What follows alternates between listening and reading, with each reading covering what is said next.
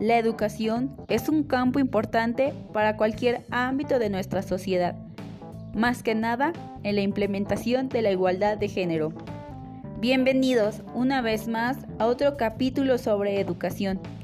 Mi nombre es Gabriela Hernández y el día de hoy tocaremos el tema de la educación con perspectiva de género. Como primer punto, debemos recordar que el término género alude al conjunto de características diferenciadas que cada sociedad asigna a varones y mujeres.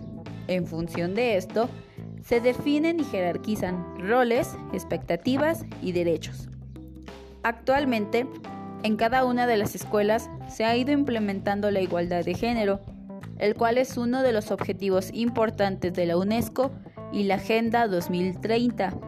Algunos de nosotros Podemos afirmar que una de las ideas que tenía cada centro escolar era el uso igualitario de uniforme.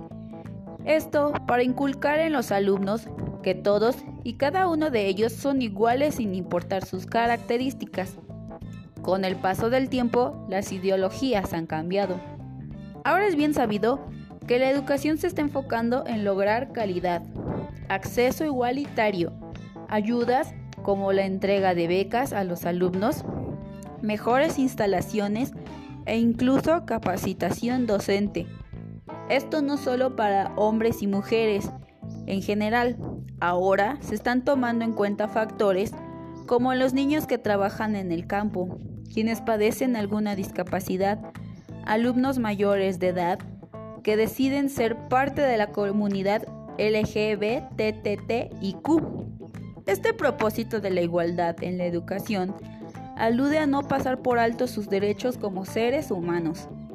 Esta iniciativa, además de brindar apoyo, también se enfoca en disminuir el abandono escolar, ya que en algunos lugares no brindan flexibilidad a los alumnos que deciden trabajar por cuestiones económicas o las mujeres se dediquen al cuidado de sus hermanos pequeños o incluso sus hijos.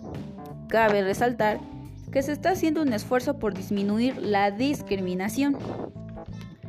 Podemos concluir que la implementación de la igualdad de género está contribuyendo a hacer un énfasis en la importancia que tiene cada persona en la sociedad.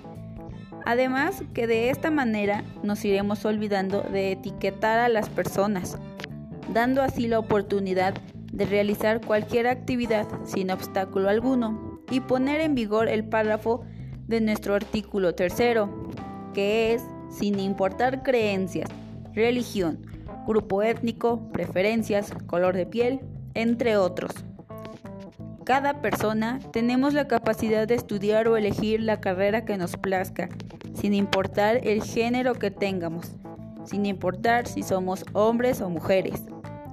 Lo único que nos diferencia son nuestras habilidades pero eso no es motivo de menospreciar o, repitiendo, discriminar.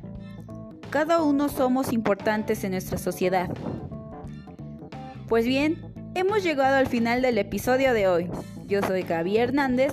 Nos vemos en la próxima.